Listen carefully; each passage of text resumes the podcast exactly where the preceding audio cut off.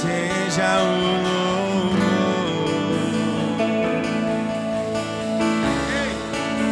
Seja o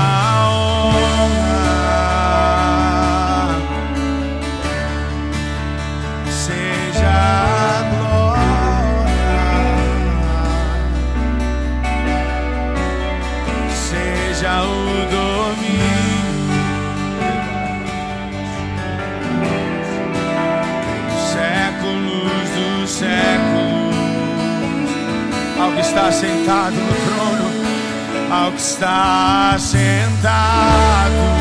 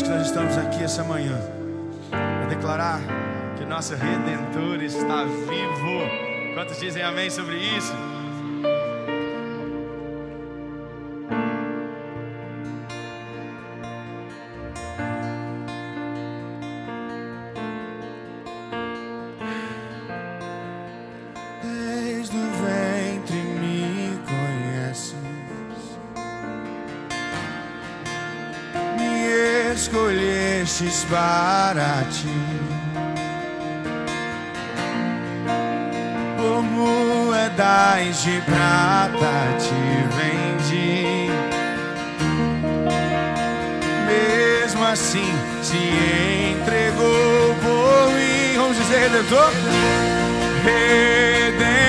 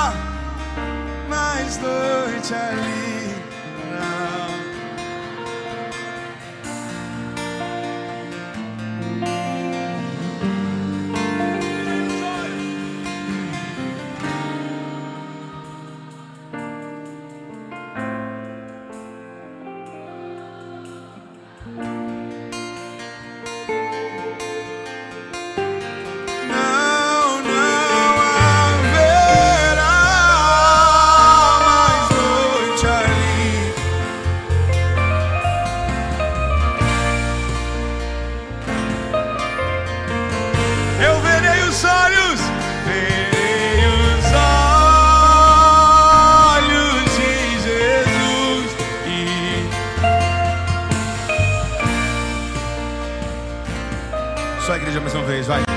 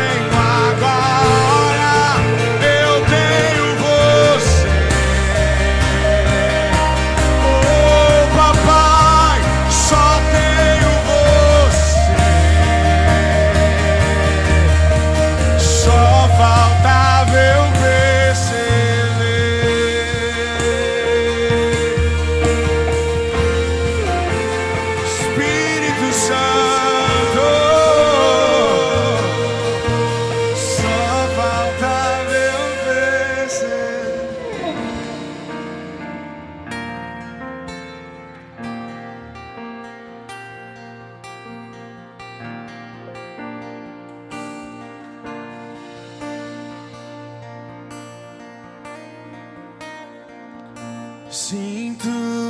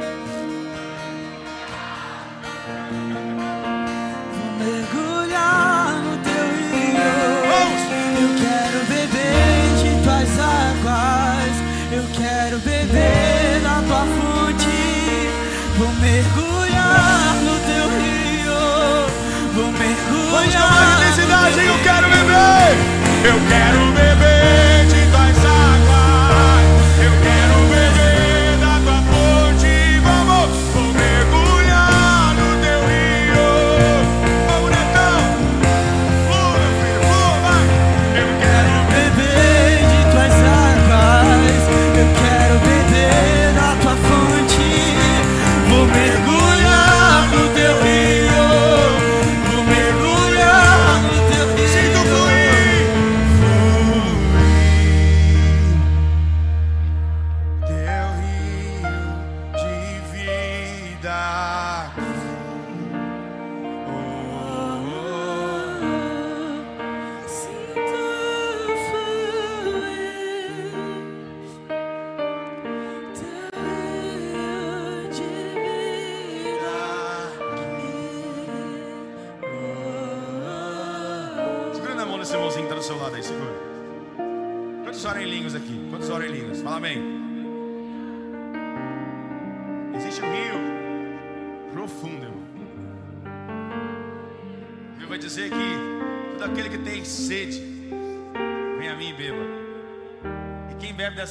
jamais volta a ter sede. Um fluir sobrenatural aqui nesse lugar, amém ou não? Segura na nesse vaso aí, irmão, porque ele vai fluir. Se tu quiser pegar uma beiradinha dele agora, pega. Nós vamos cantar essa canção, essa parte do Quero Beber mais uma vez. Se você quer isso, vem cá,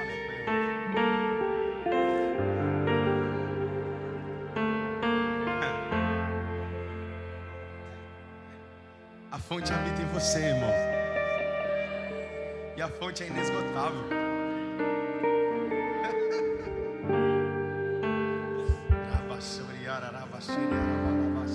Você pode orar em línguas aí com o Senhor, se você ora em línguas.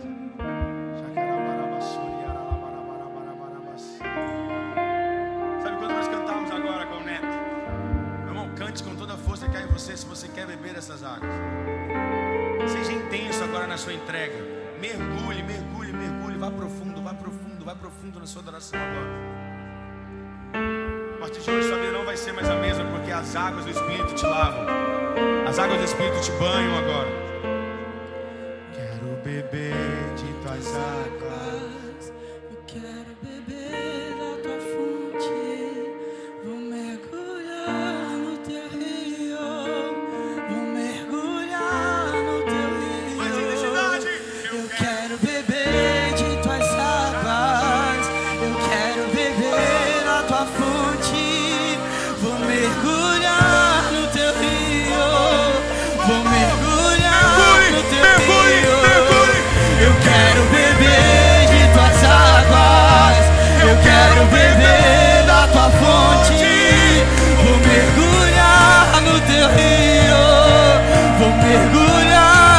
rio. Eu quero beber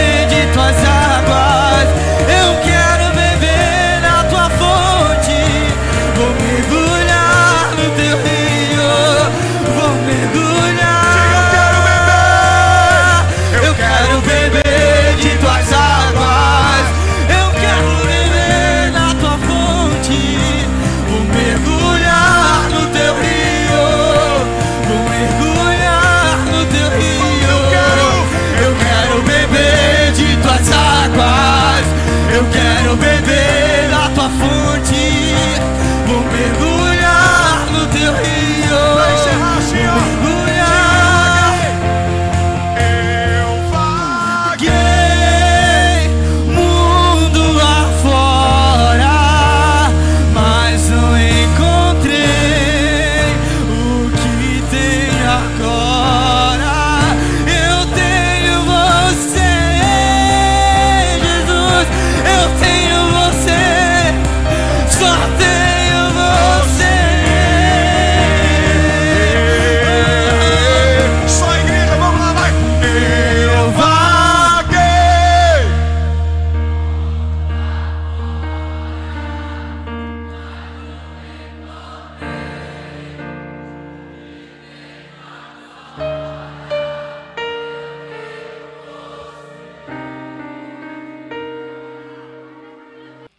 nós chegamos no Natal. Quem aqui já comprou o seu presente de Natal? O seu presente de Natal.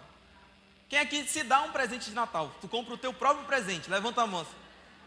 A Raquel já me pediu quatro presentes de Natal. Desde novembro. Né, amor? Desde novembro eu estou dando presente de Natal. Eu sempre penso que é o último.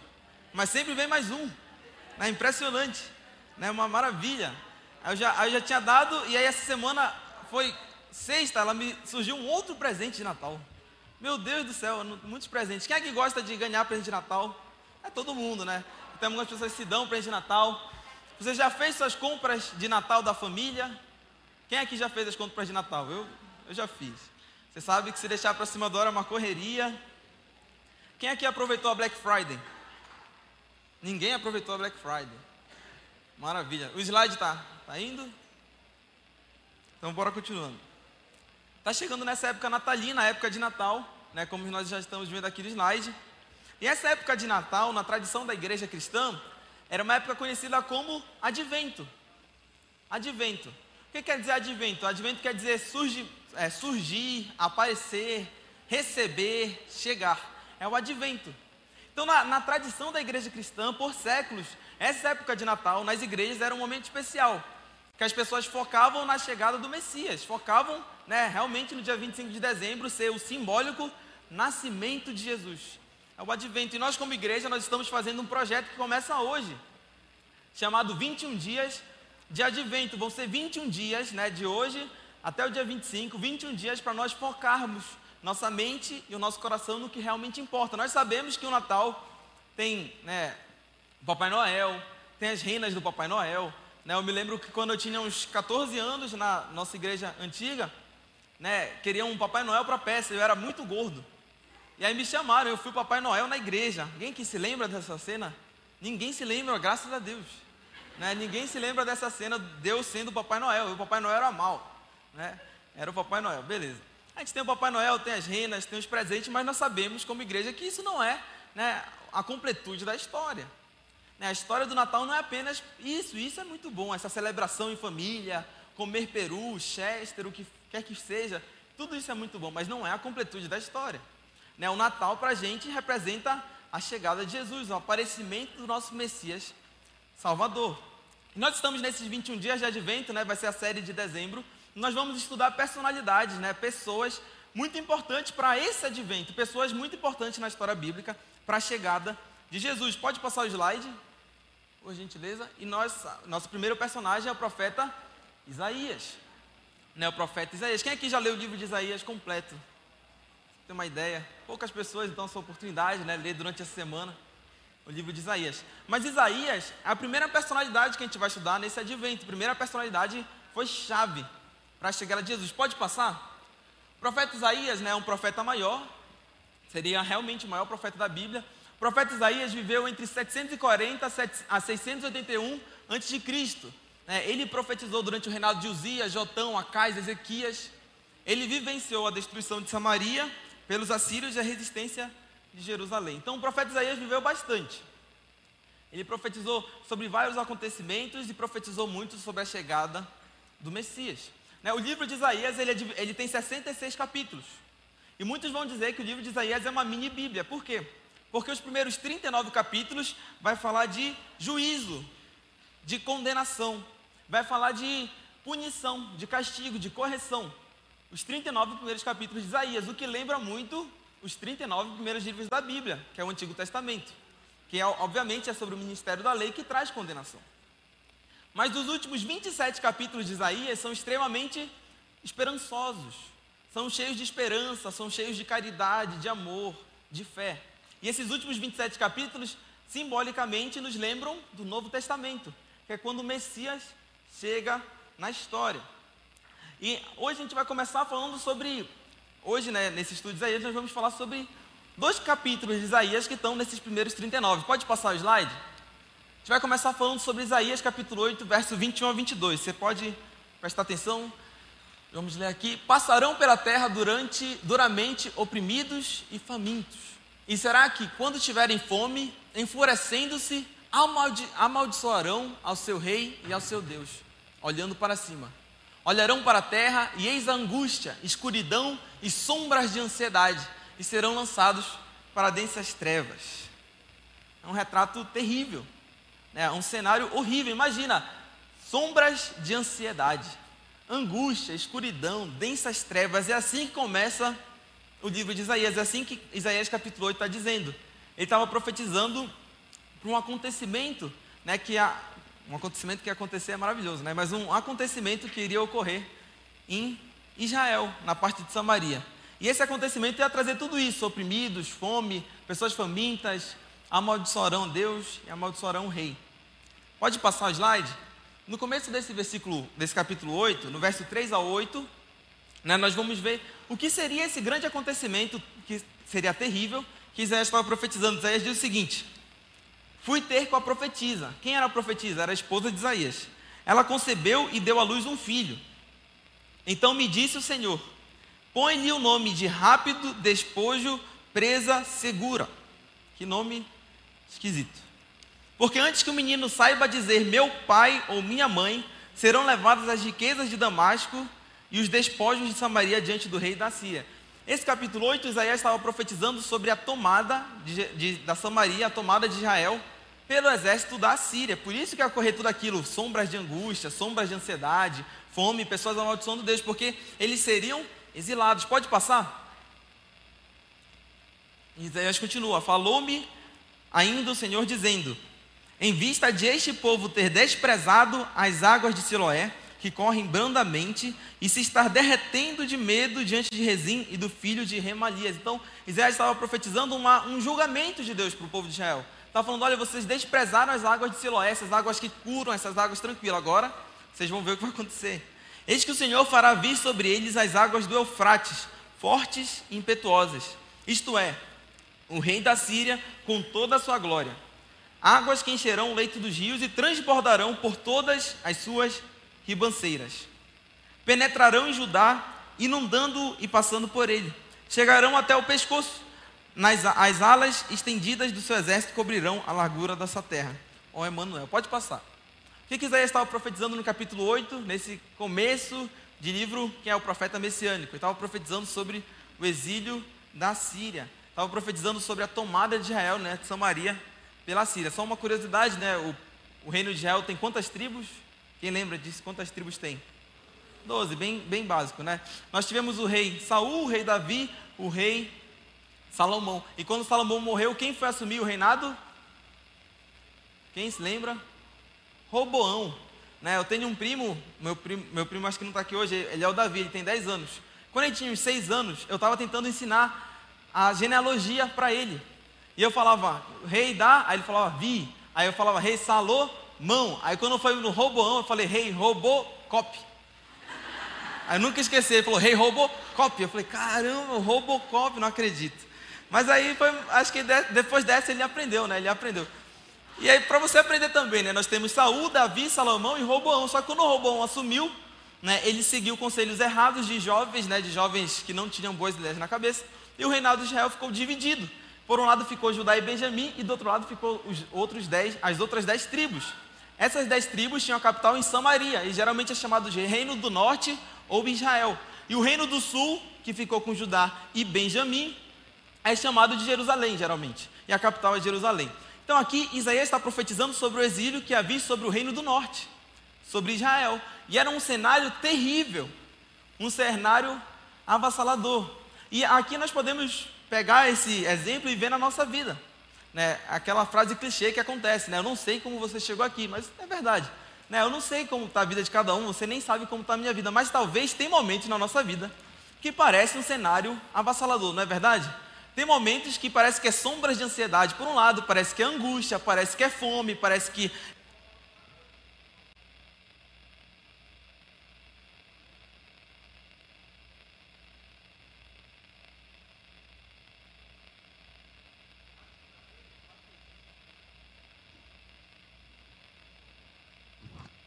aqui. Então tem momentos na nossa vida que é assim, parece que é sombras de ansiedade, angústia, eu vou amaldiçoar Deus, eu vou. Tá tudo errado, tá tudo indo muito mal. E a gente se sente como Isaías profetizou para o exílio. Não é um cenário muito belo, né? Não é um cenário ideal de ver. Mas, graças a Deus, a profecia não terminou aí. Nós lemos o final do capítulo de Isaías 8, certo? Nós lemos o final.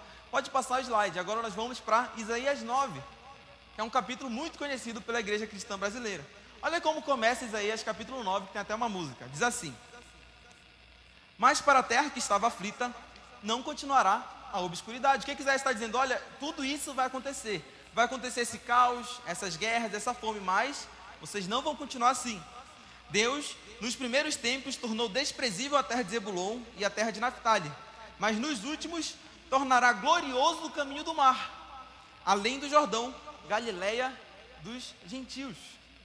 E aqui Isaías começa a profetizar sobre a vinda de Jesus. Por isso que ele fala além do Jordão. Obviamente, Jordão te lembra de Jesus, né? João Batista batizava no Jordão. Jesus foi batizado no Jordão. E aí Isaías está falando: olha, a esperança vai chegar além do Jordão, Galileia dos gentios. Pode passar o slide? Isaías, outro, outro conselho para você. Quando você for ler uma profecia na Bíblia, né, você pode interpretá-la em três aspectos distintos. Primeiro, nós temos o aspecto histórico da profecia. Tudo isso que a gente está lendo Isaías aconteceu no povo de Israel mesmo. Eles foram tomados pela Síria e uma, em um dado momento eles foram libertados. Isso aconteceu, o aspecto histórico. Mas nós temos o, o aspecto profético, que foi o que aconteceu com Jesus. Jesus, para a gente, é essa esperança vinda além do Jordão.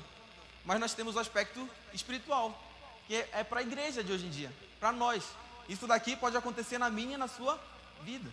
E aí Isaías continua, é, dessa, falando sobre essa esperança que viria além do Jordão. Isaías diz: O povo que andava em trevas viu grande luz. Ele está falando sobre o pessoal que foi para o exílio, mas ele está falando sobre nós. E aos que viviam na região da sombra da morte, resplandeceu-lhes a luz. Quem é a nossa luz? Jesus é a luz. Tens multiplicado este povo, a alegria lhe aumentaste. Alegram-se eles diante de ti como se alegram na ceifa, e como exultam quando repartem os despojos. Aqui Isaías está fazendo uma profecia que era, na época, era totalmente sem sentido. Imagina, você está sendo exilado, sua família é, mataram algumas pessoas da sua família, pegaram todos os seus bens, agora você vai ser escravo numa terra estrangeira. Era aquela ideia de Isaías, né? Sombras de angústia, sombras de ansiedade, nada feliz. Mas Isaías continua profetizando, dizendo que alegram-se eles diante de ti como se alegram na ceifa, e quando exultam, quando repartem os despojos. Isaías estava deixando uma mensagem de esperança que, mesmo no meio dessa adversidade, mesmo no meio desse caos, poderíamos ter esperança esperança que algo bom viria a ocorrer. Vai dar o microfone.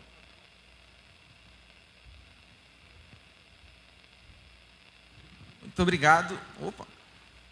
Então Isaías estava profetizando que mesmo nesse caos, mesmo nessa angústia, ansiedade, a esperança ainda viria. E mais uma vez isso se retrata a nós. Né? No começo eu estava falando né, que tem momentos na nossa vida que a gente se sente assim, exilado. A gente se sente que está tudo indo por água abaixo. Mas o conselho de Isaías é que mesmo nesses momentos ainda há esperança. Né? Tem aquela frase conhecida: a esperança é a última que morre. Quem já ouviu? Esperança é a última que morre, mas quando eu era criança eu ouvi uma pessoa da igreja falando: a esperança não morre. A esperança não morre porque Cristo Jesus morreu e ressuscitou. Então a nossa esperança não morre. E é isso que Isaías está nos deixando: esperança. Pode passar? Por gentileza. E Isaías fala: Por que tu quebraste o jugo que pesava sobre eles? Ele estava falando sobre Israel, mas ele está falando sobre nós. Né? Sem Cristo Jesus, sem o conhecimento da sua graça, nós vivíamos sobre o jugo. Um jugo de escravidão do pecado, um jugo de escravidão do mundo, um, um jugo de escravidão do diabo, ou um jugo de escravidão da lei. Né? Quantas vezes você foi liberto do pecado, do mundo do diabo, mas você vive preso à lei. Você vive preso numa relação de merecimento com Deus. Tipo, nossa, se eu não li os 10 capítulos da Bíblia de hoje, eu não estou bem com Deus. Aí você passa o dia inteiro angustiado, o dia inteiro ansioso. Ou, nossa, eu não fiz o jejum de 24 horas por dia. Então eu não estou bem com Deus. Né? Eu não tenho um bom relacionamento, eu preciso me consertar. Ou quiçá, nossa, eu não dei o dízimo desse mês. Meu Deus, agora já era para mim. Eu vou para o inferno. Não deu dízimo. Mas você sabe, isso é o jugo da lei. É um jugo de escravidão tão ruim quanto o pecado, o diabo e o mundo. E Cristo Jesus nos liberta disso. Ele é a nossa esperança. Cristo Jesus não é um ditador, ele é um libertador para mim e para a sua vida. Isaías continua: A vara que lhes feria os ombros e o cetro de seu opressor, cetro do diabo, como no dia dos midianitas. A Isaías está falando, Deus quebrou tudo isso em Cristo Jesus. Porque toda bota com que anda o guerreiro no, no tumulto da batalha e toda veste revolvida em sangue serão queimadas, servirão de pasto ao fogo. Pode passar, por gentileza. E aí nós chegamos a um versículo ultra conhecido na igreja cristã. Um versículo que a gente sempre lembra no Natal. Isaías diz o seguinte: Porque um menino nos nasceu, um filho se nos deu, o governo está sobre os seus ombros, e o seu nome será? Quem lembra? Pode falar um pouco mais alto. E o seu nome será?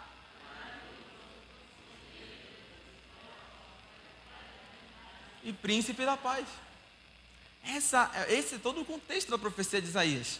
Um menino nos nasceu. Né? Cristo Jesus, o próprio Deus, veio em forma de menino. Isso mostra a humildade de Deus para conosco. Deus poderia ter enviado Jesus, um grande dominador, Jesus super forte, Jesus super malhado, né? Jesus assim dominando tudo, chegando e matando os romanos, mas não. Deus envia Jesus como um menino que vai nascer numa estrebaria. Né? O rei dos reis, o senhor dos senhores nasceu numa estrebaria. Isso é a humildade de Deus. Um menino nos nasceu, um filho se nos deu. O governo estava sobre os seus ombros. E o seu nome será, pode passar? Maravilhoso. Maravilhoso. Né? Essa, essa época de advento é para a gente lembrar disso. Que um menino nos nasceu e ele é maravilhoso. Maravilhoso. Você pode passar o slide, por gentileza? Maravilhoso. Quantos aqui conhecem esse cidadão aqui? Quem conhece? Qual é o nome dele? Que nós temos o Bart com a sua barriguinha e muito entediado. Quem aqui já se sentiu entediado alguma vez na vida? Eu me lembro quando eu era criança, eu sempre falava, mãe, eu estou muito entediado. Né? Quando a gente é criança, a gente fala, estou muito entediado, eu não tenho nada para fazer. E às vezes na vida a gente se sente assim, entediado. A gente está vivendo o nosso dia a dia super um tédio, super chato, sem graça. Mas essa é a profecia de Cristo Jesus. Cristo Jesus é maravilhoso. Cristo Jesus enche os nossos dias de maravilha. Quando nós temos Cristo Jesus, o nosso dia não é apenas um dia automático, um dia chato, é um dia maravilhoso. É um dia que tem alegria, um dia que tem vida. E maravilha, a gente pode pensar no aspecto que o que é uma maravilha? Teologicamente, maravilha é um milagre, é algo sobrenatural. Com Cristo Jesus, nós vivenciamos milagres. Nós vivenciamos o sobrenatural. Quem aqui pode atestar, morreria falando que você já viveu um milagre? Levanta a mão. Não importa o que dizem, eu já vivi um milagre. Você levanta a mão assim, eu vi um milagre, nem que seja uma dor de cabeça que passou, nem que seja uma unha encravada que saiu, mas isso é um grande milagre. Mas eu vivi um milagre. A nossa vida com Cristo Jesus não é o Bart entediado, enfadeado da vida, cheio de chatice. Nossa, que dia chato.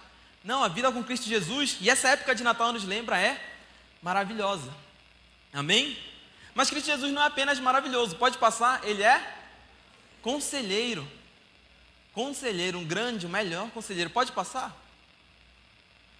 Quem aqui tem muitas. Quem aqui é muito indeciso? Levanta a mão. Eu sou muito indeciso. Né? Vai assistir um filme na Netflix, escolhe uma hora e depois não assiste mais nada que está com sono.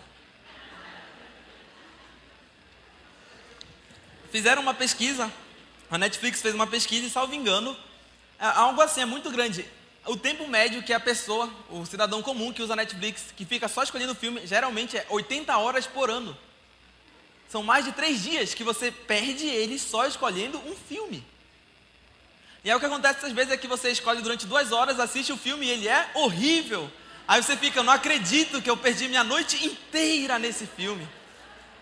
Aí a gente fica indeciso. Ou a gente vai sair, né? Acaba o culto, vamos almoçar. Ninguém sabe para onde ir. Né? Vamos almoçar, vamos, tem dez pessoas, para onde? Aí todo mundo fica indeciso. É, acontece comigo e com a Raquel de vez em quando, a gente vai sair com um casal, alguém aqui da igreja, a gente vai para algum lugar, aí para onde vamos? Ninguém tem uma ideia. Aí eu só falo, eu quero ir no Madeiro. Aí bora. Então, eu só porque eu sei para onde ir, a gente domina a situação, né? É indecisão, é muito chato. Ou pior, quem fez o ENEM semana passada? É, pouca gente fez o ENEM. Mas uma grande decisão da vida é o curso. Quem aqui ficou muito indeciso na hora de escolher um curso? Sinceramente, você ficou indeciso, não sabia que curso escolher. Acontece. É indecisão. Mas nesses momentos da nossa vida, quando nós percebemos indecisão, nós podemos nos lembrar que Cristo Jesus é o nosso conselheiro. Né, a vida com Cristo Jesus não precisa ser só indecisão. Claro que, né? Ah, não sei o que jantar. Aí você vai orar e Deus vai te dar uma resposta. Provavelmente não, né? Também não é assim, né? Deus escolhe para mim o filme da Netflix. Eu vou apertar no aleatório e o que aparecer é teu. Também não é assim. Mas na vida nós não precisamos viver sempre inseguros, sempre indecisos. Cristo Jesus é o nosso conselheiro. Ele nos ajuda. E provavelmente Ele não vai nos ajudar, sendo sincero, você orando toda hora, Deus me dá uma resposta, não me dá uma resposta. Não, mas quando você olha a história de Cristo Jesus, quando você percebe o Espírito Santo fluindo dentro de você, você tem certeza, você vai agir bem. Cristo Jesus é o nosso maravilhoso, nosso conselheiro, e Ele é o nosso, pode passar o slide, por gentileza. Ele é o nosso Deus forte. Deus forte, é engraçado. Quem aqui já assistiu Vingadores, o primeiro filme dos Vingadores? Tem uma cena no final do filme que o Hulk bate no Loki, né? Ele fica batendo no Loki. Aí ele fala, ele olha pro Loki e fala: "Deus fraco". Quem lembra dessa cena? O Hulk pega o Loki, bate, bate, Deus fraco. É engraçado porque um Deus, quando você pensa em Deus, você já sabe, Deus é forte, é óbvio que ele é forte, ele é Deus. Ele é todo poderoso, ele é onisciente, onipotente, onipresente. É óbvio que ele é poderoso. É óbvio que ele é forte. Mas aqui Isaías deixa mais claro ainda: Deus forte.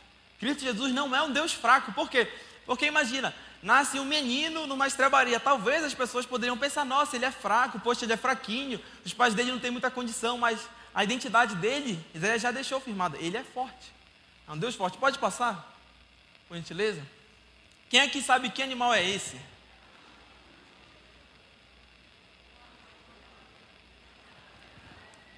Quem sabe que animal é esse? Levanta a mão e fala bem alto assim. Pode falar bem alto. Galinha da Angola. As galinhas da Angola. É esse animal, galinha da Angola. Galinha da Angola. Alguém aqui sabe a frase que a galinha da Angola fala? Quem sabe a frase? Ela, ela é como é, é, conhecida no Brasil inteiro que ela fica falando tô fraco, tô fraco, tô fraco, tô fraco. É uma galinha da Angola, tô fraco, tô fraco. Uma galinha da Angola, ela vive falando tô fraco, tô fraco. Tem dias na nossa vida que nós nos sentimos assim. Né? Você acorda e você pensa, tô fraco. Aí você vai dormir, eu tô mais fraco. Tô com fome, tô fraco, tô fraco. Aí passa o dia inteiro fraco, fraco, fraco, fraco. Quem aqui se sente assim às vezes, costumeiramente? Tô fraco, tô fraco, tô fraco, é, eu não consigo, não tenho disposição. Aí você fica assim, poxa, só porque eu comi um quilo de sorvete eu tô gordo, assim, eu tô fraco, eu não tô com vontade de ir para academia. Tô fraco, eu não tô com disposição de estudar. Tô fraco, não quero ir para a igreja. Aí você vive assim, tô fraco. Mas você sabe, na nossa vida nós podemos saber, Cristo Jesus é o nosso Deus forte. Então, se algum dia você se sentir como uma galinha da Angola, você lembra? Deus é forte, Ele é minha força. Eu vou estudar, eu vou para a igreja, eu vou para a academia, porque Deus é forte. Deus é forte. E isso também é para os problemas. Talvez vai acontecer um problema na sua vida muito grande e você fica, meu Deus. E aí parece que a nossa fé acaba pensando que Deus é menor que o nosso problema. Como se Deus fosse menor do que uma conta para pagar, como se Deus fosse menor do que um, um imprevisto que aconteceu. Mas você lembra, Deus é forte. Deus não é fraco. Pelo amor de Deus, né? nada nesse mundo se compara a nada com Deus, nem um 0,1% de Deus. Deus é forte. Então, quando você sentir uma galinha da Angola, ou quando você vê um problema muito grande, você lembra. Deus é forte.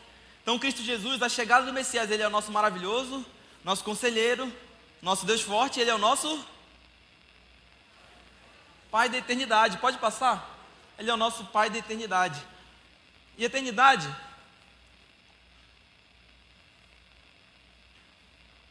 Teologicamente, o conceito de eternidade é bem complicado. Né? Ninguém até hoje sabe perfeitamente explicar uma eternidade. Mas de uma forma simples, nós temos a eternidade. O que é eterno? Eterno é algo que não tem nem começo nem fim. É uma coisa eterna. Uma coisa infinita teve um começo, mas não tem fim. A diferença entre eternidade e infinitude. A eternidade é uma medida de tempo em que, de uma certa forma, não há um tempo. Né? Não é um, um, tempo quando a gente pensa um tempo cronometrado, um tempo ah, passado, presente, futuro. Não, tudo é eternidade. Tudo está acontecendo. Pode passar o slide? E às vezes na vida, nós chegamos, ah, estou com 23 anos, 25, 50, 30, 15. E às vezes na vida você olha para trás da sua vida, né? Você olha para trás através do tempo e você pensa, poxa, eu desperdicei a minha vida. Eu desperdicei os meus dias. Ou talvez você tem uma idade mais avantajada, você tem sei lá, 20, 30, 40, 50 anos, e você quer empreender algo novo, você quer fazer uma nova faculdade, você quer sonhar, você quer né, projetar o seu futuro, e você pensa, não tenho mais tempo. Meu, meus dias se foram, eu, eu desperdicei minha vida, o tempo passou, eu era do mundo, eu fazia um bocado de besteira, agora não tenho mais tempo para viver. Mas quando isso acontecer, quando você pensar que você não tem mais tempo para viver tudo aquilo que Deus te sonhou para viver, você lembra, Deus é o Pai da eternidade. Então, para ele não tem essa medida de tempo. Não importa o tempo, não importa se você conheceu Cristo Jesus com 20, 30, 40, 50, tem como você viver a vida que ele sonhou para você. Não tem essa medida de tempo. Você nunca pode ficar pensando, ah, já desperdicei minha vida, não tem mais jeito para mim. Ah, o tempo já passou para mim, eu nunca vou poder servir a Deus. Talvez você tenha o sonho, sei lá, de ser pastor e você pensa, já estou muito velho. Nunca pense assim. Deus é o Pai da eternidade. Essa medida de tempo que nós temos não é a mesma medida de tempo de Deus. Ele é o Pai da eternidade. Quando o passado, o presente ou o futuro te preocupar, só lembra, Deus é o Pai da eternidade, Ele está cuidando de tudo. Deus já esteve no meu futuro, Ele já resolveu as coisas para mim. Está tudo bem, Ele é o Pai da eternidade, Ele cuidou do nosso passado, do nosso presente e do nosso futuro. E aí nós aprendemos que Cristo Jesus, a chegada do Messias, ele é nosso maravilhoso conselheiro, Deus forte, Pai da eternidade, ele é o nosso príncipe da paz. Príncipe da paz. Pode passar o slide, por gentileza. Pode passar.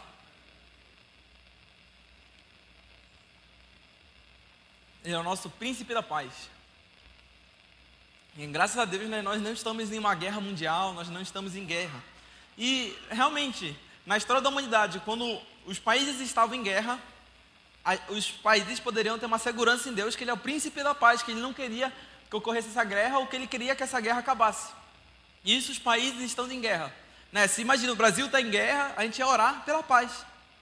Mas graças a Deus no Brasil nós não estamos nessa guerra, né? nessa guerra física. Nós temos outras guerras, né? guerras espirituais. Mas muitas vezes o que acontece é que nossa mente e o nosso coração estão tá em guerra. Muitas vezes nós estamos em guerra conosco mesmos. A gente está em guerra com a gente. Parece que a gente não tem paz. Né? Quantos aqui já foram dormir e não conseguem dormir porque tem um milhão de coisas acontecendo na mente? Estava pensando na prova de amanhã, no boleto para pagar depois de amanhã. Estava pensando que a pessoa que você quer casar morreu, sei lá, alguma coisa assim. É, tá pensando várias coisas, é só exemplo esdrúxulo, né? Tá pensando em coisas assim, né? Por exemplo, né, você tá pensando em qualquer coisa, você, você fica pensando em um milhão de coisas que você não pode fazer nada para mudar. Né? Você fica pensando em Deus e o mundo, fica fazendo uma teoria do universo, fica tentando. É, não, se eu fosse presidente eu faria isso, mas se eu fosse governador eu faria isso, se eu fosse prefeito eu faria isso. Então, se elege, né? Pelo amor de Deus. Porque a pessoa vai dormir pensando em um milhão de coisas. O que, que isso demonstra? Uma guerra interior, a falta de paz, a falta de ordem. Mas quando isso acontece com a gente, é só a gente se lembrar. Cristo Jesus, Ele é o nosso príncipe da paz. Cristo Jesus coloca em paz a nossa mente e o nosso coração. E nós sabemos quando nós estamos em paz. Talvez está tudo bem, você está aqui na igreja, está super bem vestida, vai almoçar num lugar legal, mas você sabe que talvez na sua mente, no seu coração não está em paz. Tem alguma coisa te agoniando, tem alguma coisa te inquietando. Mas essa manhã é para você lembrar: Cristo Jesus é a nossa paz. Ele é o príncipe da paz. Ele é um guerreiro que guerreia pela nossa paz. Ele veio para cá, para a terra, vivitou entre nós, morreu, venceu o diabo, o mundo, o pecado, o inferno, guerreou, fez tudo pela nossa paz para você sair daqui de hoje de manhã em paz. Pode passar? Já finalizando. Depois nós temos a ceia. Isaías termina os versículos que a gente vai estudar hoje, Isaías capítulo 9. Ele diz assim: Sobre Cristo Jesus, para que se aumente o seu governo e venha paz sem fim sobre o trono de Davi e sobre o seu reino, para o estabelecer e o firmar mediante o juízo e a justiça, desde agora e para sempre. O zelo do Senhor dos Exércitos para isto. Qual a profecia de Isaías? É que até o aumento do governo de Cristo Jesus haveria paz sem fim e que ele ia estabelecer né, o seu, seu reino, o seu domínio, ia ser uma, um reino de paz sem fim, um reino que não tem fim. Pode passar? Esse versículo tem muito a ver com Lucas, capítulo 1, verso 33, diz assim: Ele reinará para sempre sobre a casa de Jacó, né, sobre Israel, sobre Jerusalém, e o seu reinado não terá fim. Você pode ficar de pé?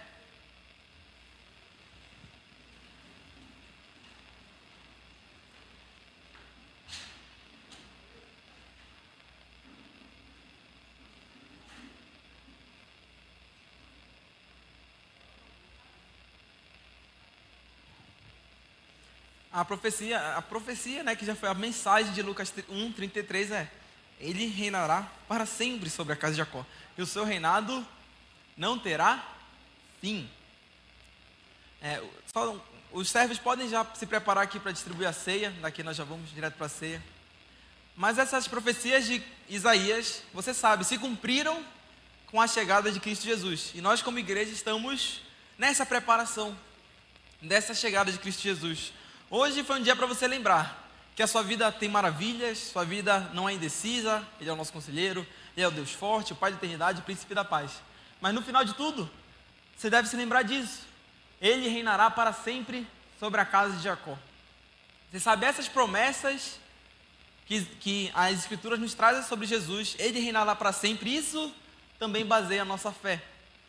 Né? Você alguma vez fez uma promessa para alguém e não é que você descumpriu, mas você mudou de ideia? De alguma forma você não cumpriu mais? Né? Por exemplo, só um exemplo. Eu, eu, quando eu era criança, eu era remista. Aí um amigo do meu pai me levou para o jogo do Paysandu. E eu virei Paysandu. Mas, semana passada, eu decidi no meu coração uma coisa muito firme. Eu não torço nem pro Remo nem pro Paysandu, eu não posso falar isso. Eu não acompanho os times, eu não sei nada. Então eu não torço nem pro Remo nem pro Paysandu. Eu mudei de ideia. Eu descumpri minhas autopromessas. Então a partir de hoje eu só sou o São Paulino, melhor São Paulino de Belém. Né? Quem é São Paulo vai pro céu, quem não é vai pro. Ei, brincadeira. Quem é corintiano vai. Não, nada. Mas assim, então eu mudei de ideia. Isso acontece na vida, certo? A gente muda de ideia né, muda. Tem aqueles casos históricos, né, de no altar, né, você aceita ele como sua esposa, a moça fala não. Aí, tá, então todo mundo, meu Deus, mas ela mudou de ideia enquanto ainda havia tempo, certo? Ainda tinha tempo de mudar de ideia. Mas quando nós lemos as escrituras e temos essas promessas, você pode ter certeza, Deus nunca muda de ideia. Deus nunca vai mudar de ideia. Então, se ele disse que o reinado de Cristo Jesus vai ser para sempre e o reinado dele não vai ter fim, isso é uma segurança para você. Independentemente do Brasil entrar em guerra, independentemente da gente perder tudo, independentemente do que ocorrer, o reinado de Cristo Jesus não tem fim. É para sempre, independentemente de se a gente sofrer perseguição como igreja, não tem problema. O reinado de Cristo Jesus não tem fim e ele nunca vai mudar de ideia. E ele nunca mudou de ideia em nos amar também. E hoje à noite nós vamos servir a ceia, né, o pão e o vinho. Isso nos lembra dessa decisão obstinada de Deus em nos amar. Ele decidiu, Cristo Jesus, né, decidiu entregar a sua vida por nós. Que ele nunca mudou de ideia. A humanidade, nós somos seus filhos, suas filhas. Você pode fechar seus olhos? Nós vamos orar pela ceia, orar por essa manhã. Pai, muito obrigado por hoje. Muito obrigado, Pai, porque você nunca mudou de ideia em nos amar. Você nunca mudou de ideia em nada. Você nos escolheu, você nos predestinou antes da criação do mundo. Nós fomos eleitos pelo Senhor para sermos salvos, remidos, para sermos seus filhos, para sermos suas filhas. Pai, muito obrigado porque essa decisão obstinada de Cristo Jesus fez ele se entregar por nós na cruz do Calvário. E hoje nós estamos aqui como igreja nesse momento simbólico, esse momento cerimonial. Esse momento foi deixado por Cristo Jesus. Nós vamos comer do pão, tomar do cálice. Não apenas como se fosse um pão comum ou se fosse um suco de uva comum mas sendo o seu corpo que foi entregado por nós, sendo o seu sangue que foi derramado por nós. Que a gente saia daqui hoje sabendo que a nossa vida não é um tédio, o Senhor é maravilhoso. Que a gente saia daqui sabendo que nós não somos fracos, o Senhor é Deus forte. Que a gente saia daqui sabendo que a nossa vida não é totalmente segura, o Senhor é nosso conselheiro. Que nós não perdemos a nossa vida, o Senhor é a paz da eternidade. Que você é o príncipe da paz da nossa mente, do nosso coração, dos nossos relacionamentos. Pai, muito obrigado. Em nome de Jesus. Amém?